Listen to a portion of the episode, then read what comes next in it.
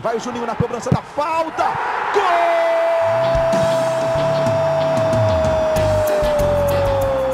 Está entrando no ar o podcast. Sabe de quem? Do Vasco! Do Vascão da Gama, do Gigante da Colina. É o GE Vasco.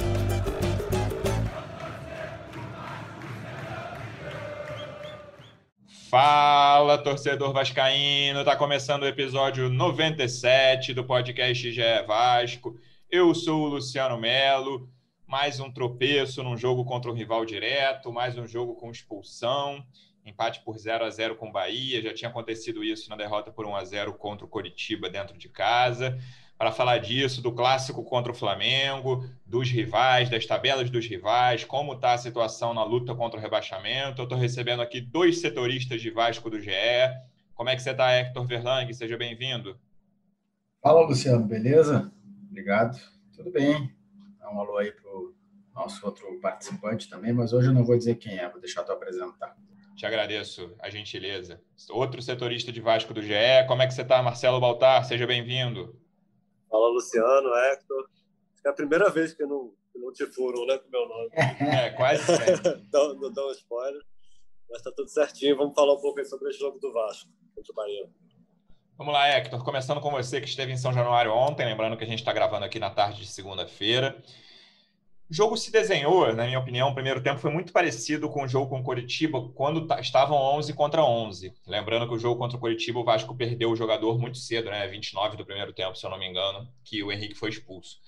Era um jogo dos dois times sem muita saída. Acho até que o Coritiba, naquele jogo, mesmo com 11 contra 11, estava um pouquinho melhor que o Bahia ontem. Era um jogo, esse Vasco e Bahia, em que os dois times tinham muita dificuldade para criar. Um pouco antes da expulsão do Castan, os dois chegaram a criar um, duas chances para cada lado ali, dos 10 aos 20, mais ou menos, do segundo tempo, pouco antes. Mas um jogo de muita dificuldade que o Vasco, eu não sei, me parece, e o Luxemburgo tinha isso, o time do Luxemburgo tinha isso em 2019. Me parece cada vez mais que a gente pode cravar que é um time mais à vontade quando não precisa ter muito a bola, esse time do Vasco do Luxemburgo, Hector. É, eu achei um jogo muito ruim. Pô, é, eu estava lá em, São, lá em São Januário por obrigação profissional, porque se tivesse escolha, ia escolher fazer qualquer outra coisa, ler um livro, jogar um videogame, ir para a rua passear, porque olha, foi um jogo muito fraco, muito fraco mesmo. Os dois times uh, é, entraram, na minha visão, com um medo muito grande de perder para um rival direto, então se, se uh, correram poucos riscos, o que, enfim, é legítimo é, mas foi uma qualidade técnica muito baixa, é, os dois times com muita dificuldade de criar qualquer coisa ofensivamente. E, e sim, eu acho que é, essa tua percepção é correta. É, o Vasco se dá bem quando fica menos com a bola. É só ver aí. Não precisa nem ir para 2019, é só ver esses jogos do retorno do, do Vanderlei. É, as partidas que o Vasco jogou melhor, na minha visão, foi quando ele teve é, essa postura. É, exceção é o Bragantino, né? Que não teve a bola e foi atropelado. Ah, mas exceção, o Bragantino é. foi bem lembrado, mas é que ali não deu absolutamente nada certo. O Vasco tomou um, um rodeão, como diz o outro. O que, que é rodeão para os nossos ouvintes que não são do Rio Grande do Sul, Hector? Deixa eu pensar numa expressão de vocês aqui. Botou na roda. Botou na roda. Bem, Baltar, obrigado, me salvou. Obrigado é... pelo esclarecimento. Não, não, foi bem, foi oportuno. Às vezes eu o lado do Galdério aflora aqui, mas tudo bem. É, e aí, nessa situação toda, eu acho que a coisa funciona se o, se o Benítez for bem. Né? E o Benítez ontem não foi bem. Estava muito quente também, e acho que ele sentiu, ele ainda não está na, na sua forma física, e ele não conseguiu, diferentemente de outros jogos, compensar essa questão física com a técnica e a inteligência que ele tem. Ele foi teve uma jornada mal e foi muito bem marcado. O Bahia, por várias vezes, estava com uma linha de cinco atrás, é, é, marcou bem e o Vasco é, ficou refém dessa circunstância de jogo. Né? É, e aí, não, se a gente for parar para pensar aqui, qual foi a, chance que o Vasco teve? Na minha visão, teve uma só, que foi a cabeçada do Léo Matos no escanteio do Léo Gil. Aliás, o Léo Gil finalmente cobrou bem uma bola parada, né? Seja uma, uma por jogo é a cota dele, normalmente. Do Léo Matos na pequena área, cara, livre. Ele, acho que ele errou o tempo da, de bola ali para cabecear, cabeceou muito mal, perdeu uma grande chance. Para mim, essa foi a única chance que o Vasco teve. É muito pouco, muito pouco. É, essa questão da, da, da criação, da, da, produção ofensiva não é um problema de agora, é um problema do ano inteiro. E, enfim, eu acho que o, que o Vanderlei podia tentar é, resgatar o Juninho estou dizendo para o Juninho ser titular, mas daqui a pouco é, voltar a dar chance para ele no, no, decorrer dos jogos, fazer o Carlinhos render mais também, porque quando o Benítez não vai não vai bem, o time vai muito mal ofensivamente, né? E, enfim, são essas armas que tem. Não estou dizendo que eles têm que ser titular no lugar do Benítez, longe disso, mas eu acho que são jogadores que, no contexto do Vasco, podem agregar alguma coisa, é, por uma circunstância, por alguma jogada ensaiada, enfim porque ontem não, ontem segunda-feira não, não deu certo. É, esse reserva do Benítez é um assunto desde o início da temporada, né, Baltar? Principalmente depois que o futebol voltou ali da paralisação para a pandemia. No, o Benítez não tem reserva, e o Benítez é um jogador que oscila, isso é assim, vale sempre lembrar isso. A galera que vê pouco o jogo do Vasco fala, pô, a temporada do Benítez é espetacular. Assim, eu discordo. Eu acho o Benítez um ótimo jogador, acima da média no elenco do Vasco. É o cara de mais talento criativo no elenco, sem nenhuma dúvida. Mas o Benítez tem muito jogo ruim, muito jogo abaixo. Acho que é uma decisão bem complicada essa da compra ou não do Benítez. Claro, é né, ruim com ele, pior sem ele. Sim, mas tem que ver a questão financeira do Vasco também. E esse ponto do Juninho é importante, mas assim, a gente fala tanto do Juninho nos episódios aqui, falávamos, falávamos na época do Sapinto, aí ele ganhou moral com, com o Vanderlei, fez dois bons jogos ali no início, aquele Atlético Goianiense e aquele Botafogo, e aí fez jogos ruins, saiu logo, teve um jogo que ele saiu no primeiro tempo contra o próprio Bagantino, e aí ele perde espaço nesse, nesse elenco, né? É uma sina de, de, desse meio campo do Vasco ao longo dessa temporada. Isso, o Juninho gente fala desde o início do ano, né? Teve aquele problema contratual, enfim, depois muitas lesões. O Sapinto praticamente não jogou. Aí o Luxemburgo assumiu, virou titular, e eu lembro que assim, até virou, virou tema uma hora como, como entrar o Benítez no time, né? Porque o Juninho foi muito bem. E... Depois daquele jogo do Botafogo, né? Depois do jogo contra o Botafogo. E, e inclusive, eu e Hector participamos de uma entrevista com o Maurício Cupertino, que é o auxiliar do Luxemburgo. Isso. Foi antes do jogo contra o Curitiba. Ele, ele encheu a bola do, do, Juninho, não só como um jogador tecnicamente, né, com, com, qualidade, como um jogador técnico, mas também um jogador tático, que entendia muito bem o jogo, leitura de jogo. Enfim, deu, deu, ali a gente percebeu, pô, o Juninho tá, tá cheio de moral aí com, com o Luxemburgo, com a comissão técnica do Luxemburgo, mas não durou muito, né? A gente viu já, já no jogo contra o Bragantino, que foi substituído no intervalo, e nem agora nem está recebendo mais chance. É, a gente sabe que o Juninho tem uma técnica, é um jogador que consegue produzir alguma coisa ali no, no meio de campo do Vasco, que não são muitos que conseguem, né, como a gente vem falando. É um, é um jogador diferenciado, mas todo técnico. Ele nem entrou tem... em campo, né? Contra Atlético, é, contra Palmeiras e contra Bahia, né? Nenhum dos três Verdade, jogos. É. E alguma coisa acontece, né? Que, que todos os técnicos eh, ele começa ali, depois perde espaço. Com o Luxemburgo, eu achei que ele ia engatar, de repente com o Benítez jogando um pouco mais adiantado, até cogitei, de repente, com o Juninho, dependendo do jogo, no lugar do Léo Gil, enfim, mas, mas perdeu espaço. Ontem ele optou pelo Carlinhos. É aquela coisa, também teve pouco tempo, né? E ele, o Carlinhos entrou quando o Vasco estava com um jogador a menos, depois da expulsão do Castan não dá para colocar tudo na conta dele. Mas, mas é o que você falou, essa questão da, da compra do Benítez, acho que a gente já vai falar muito aí para frente. O Vasco acho que resolveu o primeiro problema, que era assim, tava com uma encruzilhada, né, com a faca no pescoço, porque ter dois, dois meses de Campeonato Brasileiro, teria que gastar um, valor muito alto, ou perderia talvez esse é o principal jogador, não, não o principal porque é o Cano, né, mas o é, jogador mais criativo, com certeza. É. Sim, e que faz uma diferença, que dá pontos ao time mas a única opção naquele momento seria pagar, gastar um dinheiro muito alto que o Vasco não tem.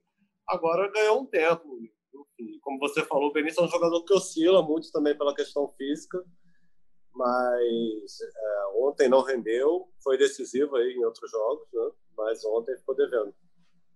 Além dos erros técnicos, Hector, do Benítez, parecia que ele estava desde o início sentindo a, a, o cansaço mesmo, assim, né? Tava numa velocidade, ele não é um jogador rápido, é um cara, é um jogador lento, sempre foi, mas ele não estava conseguindo fazer até pressão, pressão básica que às vezes ele faz ali na saída de bola do adversário, ele, ele jogou bem adiantado ali perto do cano, e ele tinha muita dificuldade de fazer isso, sei lá, com 15, 20 do primeiro tempo ele já estava com essa dificuldade. É, foi um, um jogo uh, ruim dele, tecnicamente e especialmente fisicamente. Ele parecia que estava sem força, cara.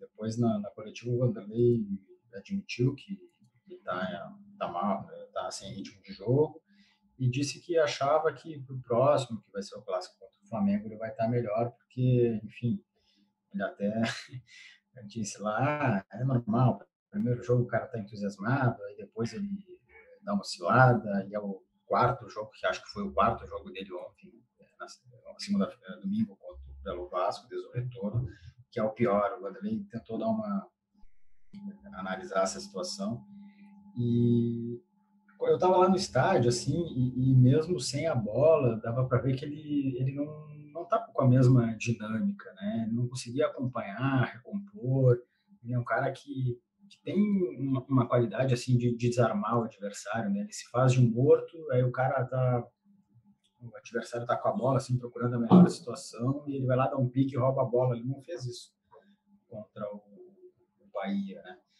Ele também praticamente não driblou ninguém, não, não conseguiu.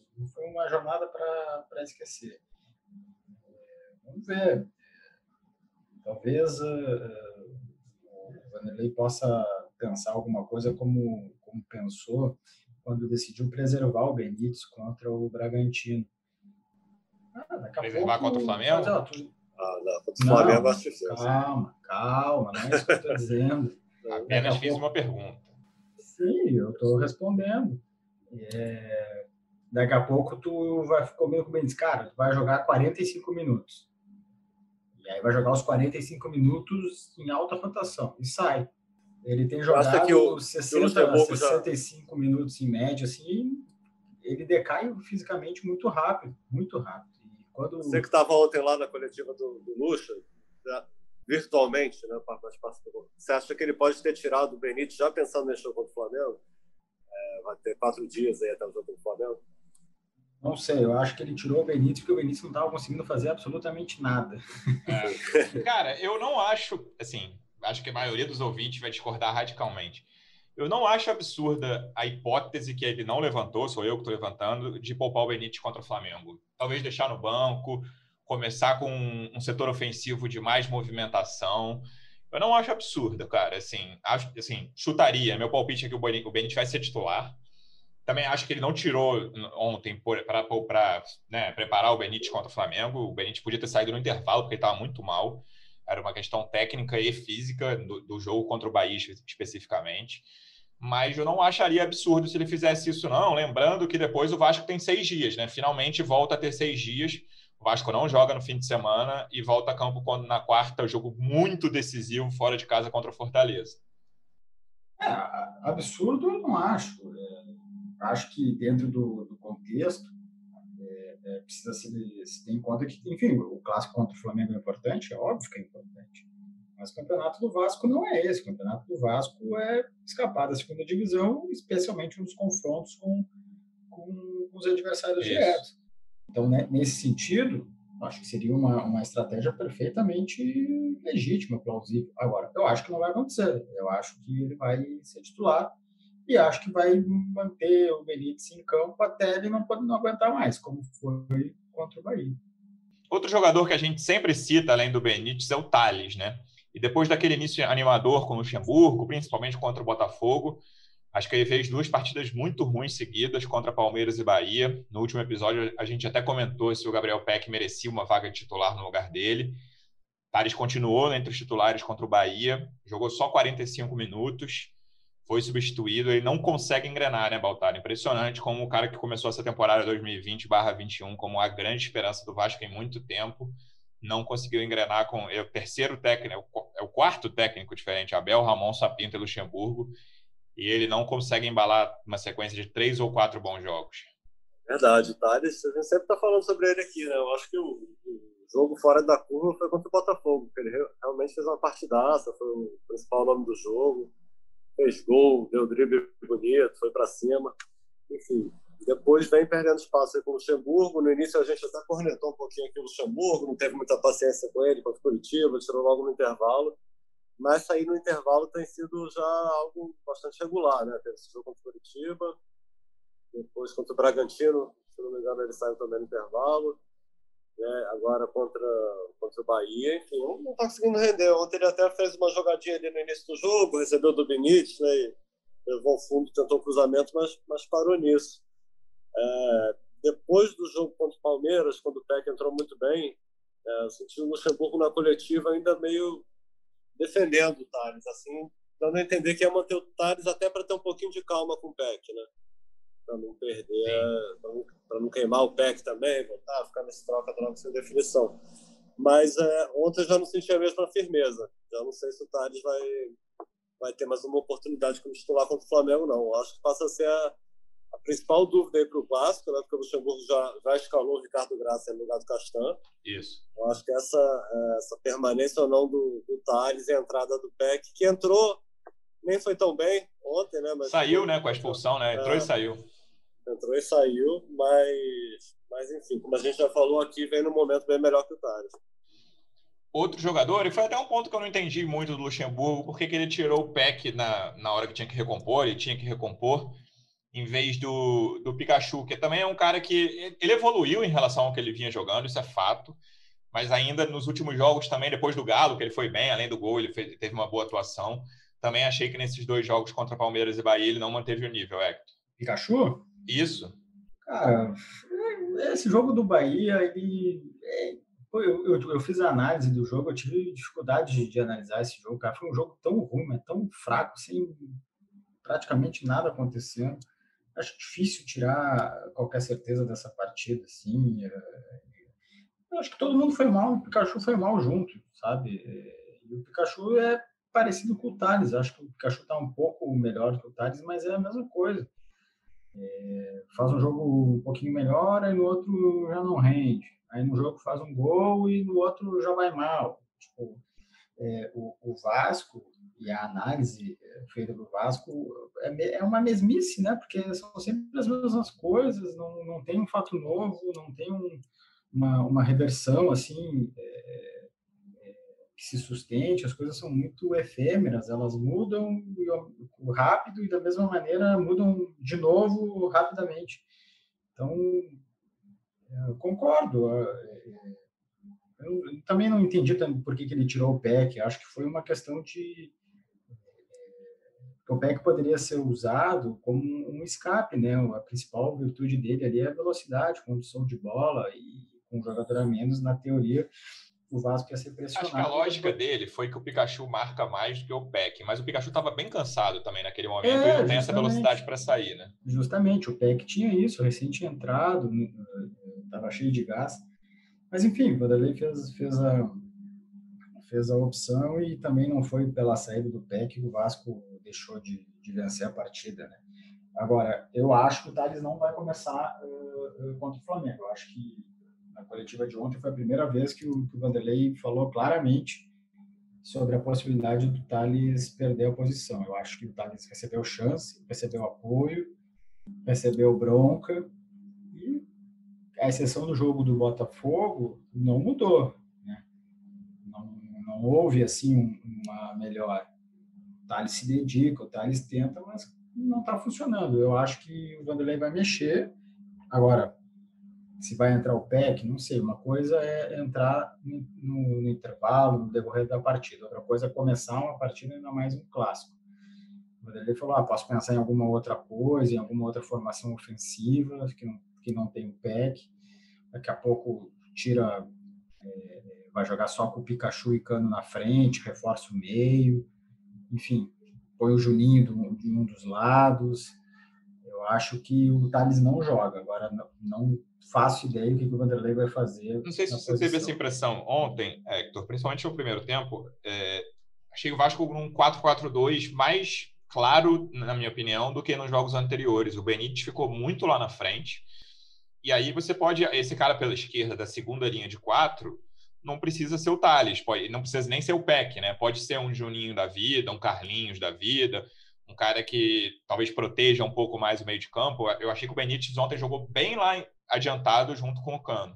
É, eu acho que isso te, aconteceu em, em, momentos do jogo. Eu acho que foi uma, uma tentativa assim de uh, ficar variando, sabe? É, mas enfim, pode acontecer. Pode o próprio Benítez jogar por, mais por aquele lado lá contra o no clássico contra o Flamengo e entrar uma outra figura no, no meio de campo. Eu acho que acho que o Vanderlei vai vai aprontar alguma. Não sei o que. Vamos ver se a gente consegue descobrir durante a semana aí. Durante a semana não, antes do jogo, né? O jogo é quinta-feira. Mas eu acho que deu para o Thales. Outro assunto que a torcida falou muito depois do jogo, um assunto que eu confesso que eu não acho meio chato, mas que a gente tem que citar é a arbitragem. É, o lance do Castan, para mim, falta indiscutível. Eu inicialmente achava que era amarelo pela falta de intenção, mas com tudo que rolou, acho que era cartão vermelho. E aí a torcida reclama muito do lance do Gregory também, que foi até o último lance do Benítez em campo antes do de o Benítez ser substituído. Não que ele tenha sido substituído por causa disso, é, que ele seguiu ali mais, sei lá, um minuto e, e logo saiu. Mas são lances. O, o, lance do Gregory também sem intenção, né, Baltar? Mas que a torcida. O, o Gregory chuta a bola antes e depois deixa a sola na coxa do Benítez. E o lance do Castan, que acabou sendo muito feio, né? O rosto do, do Douglas ficou bastante marcado. É, como você falou, foram dois lances sem intenção, né? Acho que é discutível se caberia ali a expulsão do Gregory ou não. Foi uma falta dura, né? Acabou sendo uma falta dura, mas a do, a do Castan foi mais, né? Eu acho que é indiscutível. É... Enfim, ouvindo aí os comentaristas de arbitragem, porque a gente fica na dúvida, né? o Castan realmente não teve a intenção e, e o lance seguiu, né? Saiu o gol do, do Catatal que foi, foi bem anulado depois. Mas foi um lance muito feio e, e acho que mesmo sem intenção o cartão vermelho ficou de bom tom ali, né? E, mas o que está pegando realmente é isso aí. A torcida está reclamando desse lance do Gregory. É, eu, eu não sei se caberia um vermelho ali. O que você acha? Eu fico realmente em dúvida nesse lance, porque também não, não foi intencional e não foi tão duro como foi o lance do Castano. É, eu acho no, no limite o lance do Gregory, cara. É, e entendo o VAR não chamar, porque né, seria só vermelho claro. Tem muito vascaínos, que a maior parte dos vascaínos acha vermelho claro. Eu tenho um pouco de dúvida em relação a isso. O que você acha? Para mim é vermelho sem discussão. É, do Gregory? Dos dois. Acho que o do Castan foi, foi mais violento, porque pega o, simplesmente porque pega o rosto é, do adversário. Mas o Gregory, para mim, deixa o pé é, o Gregory, o Gregory poderia evitar uh, o choque do pé dele na coxa do Benítez. Ele deixa o pé. O Castanho é mais difícil de evitar, porque o Castanho está olhando para a bola. Você acha que o Gregory teve intenção? Não eu, não, eu não sei se ele teve ou não teve a intenção. Eu acho essa questão de ter a intenção ou não ter a intenção uma, uma coisa muito complicada, porque a gente não sabe o que, passa na cabeça de, da pessoa que está dentro do campo para fazer ah, não teve a intenção. Ah, acho que a gente interpreta o movimento, a gente consegue ver quando é uma ação deliberada ou não. Mas eu não gosto de usar essa, essa expressão, tem ou não tem intenção. Não sei, não estou na cabeça do cara para saber o que ele pensa ou deixa de pensar. Eu acho que ele poderia ter evitado, porque ele deixa o pé. É mais fácil evitar o lance do Gregory do que o do Castan. Eu acho que isso é muito claro na minha cabeça. Sim. O... E, por isso que eu acho que o Gregory teria que ser vermelho direto também. E acho que o VAR errou feiaço. Tinha que ter chamado o árbitro para o árbitro revisar o lance. O, em relação ao lance do Castan, me lembrou, o torcedor vascaíno provavelmente vai lembrar, em 2015 teve um lance num Vasco Flamengo do Carioca, acho que foi até a semifinal, primeiro ou segundo jogo, agora não vou lembrar, que o Jonas, aquele volante do Flamengo, acertou o Gilberto, atacante do Vasco, na minha opinião, sem intenção também, mas que era para mim um lance de vermelho claro, claro, porque ele, seria, ele, é um chute na cara do Gilberto. Uma bola que o Gilberto está em pé, né? Que era a diferença para o lance do Douglas, que está ajoelhado. Gilberto está em pé, a bola chega na cabeça do. Bola chega pelo alto, o Jonas vai tentar chutar a bola, mas não pega nada de bola, pega só sola na cara do Gilberto. E o juiz mostrou amarelo. No, era início do jogo, se eu não me engano, cara, o técnico do Flamengo era até o Luxemburgo e tira o Jonas na mesma hora, assim, com 15 minutos do primeiro tempo, ele tira o Jonas, porque vai falar, cara, assim, era, até, era uma admissão de que o juiz tinha errado, né? Tipo, esse cara tá fazendo hora extra no jogo, qualquer falta que ele fizer, ele vai ser expulso. Então, eu depois, inicialmente tinha achado o lance do Castan para amarelo, mas até lembrei desse lance depois e falei, cara, é, mesmo sem intenção, o, o que o Castan fez, tirou, tirou o goleiro do jogo, né? Tirou o goleiro do jogo. É, é um lance, na minha opinião, de cartão vermelho. Aquele do pênalti, do goleiro, pedido pela torcida também do goleiro no Léo Matos, eu vi muito vídeo parando, que a, a grande questão é onde a bola estava, né? não o contato. O, o Sandro Meira Hit até explicou isso na transmissão. O contato pode ter sido fora de campo, mas se a bola estivesse dentro de campo, era pênalti. Mas me pareceu claro que a bola também estava fora no, no, momento em que o no primeiro momento em que o Douglas tem contato com o Léo Matos. O que, que você achou, Hector? É, eu acho um lance muito difícil, né? Eu acho que, que não foi pênalti eu acho que a bola já, já tinha saído. É, e acho que, que caberia uma advertência ao goleiro, mas não acho que seja, seja para expulsão, não. Acho que era um cartão amarelo, ficaria de, de bom tom.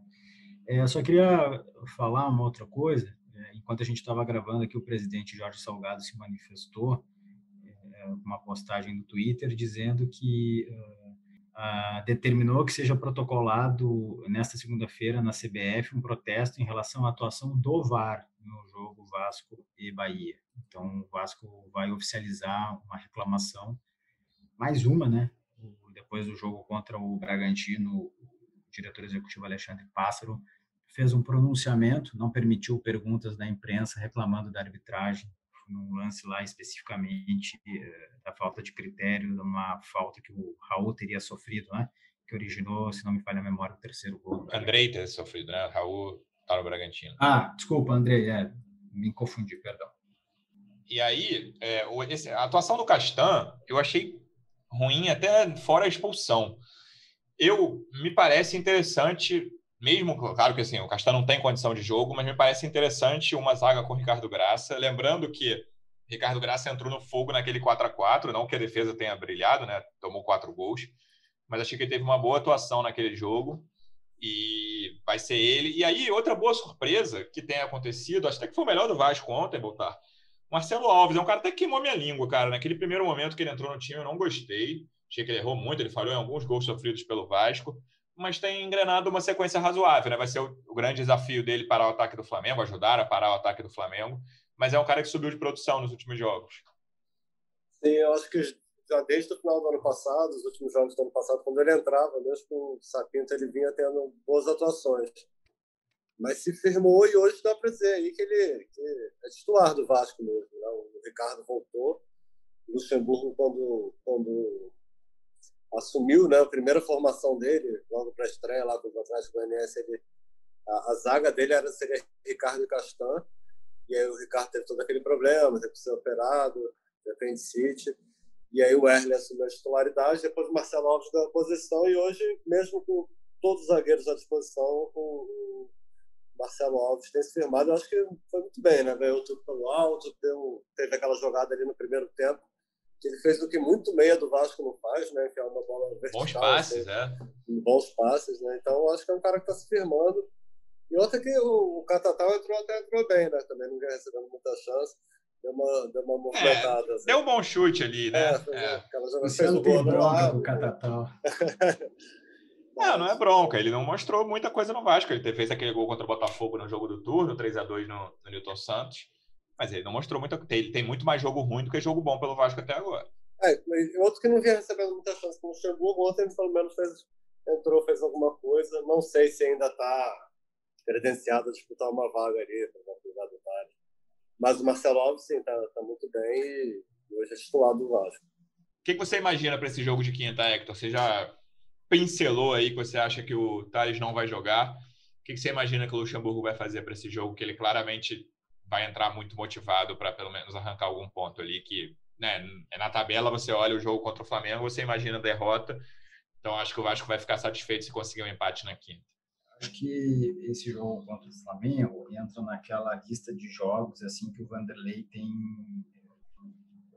mais vontade. Não que ele não tenha vontade nos outros, mas aqueles jogos claro. que ele criam uma atmosfera ajuda a criar uma atmosfera de que é um jogo diferente. Enfim, é um clássico e tem toda uma história por trás. Mas, assim, é, é, foi aconteceu contra o Atlético, aconteceu contra o Palmeiras também. e vai acontecer agora. Então, acho que o Vasco vai se preparar muito bem, porque, enfim, Vanderlei e sua comissão são experientes, sabem conduzir, já passaram por diversas situações parecidas, e acho que ele vai tentar criar algo diferente, como eu falei antes. É, eu acho que o que o Vasco tem apresentado é, vai ser muito difícil é, o Vasco melhorar é, significa, significativamente.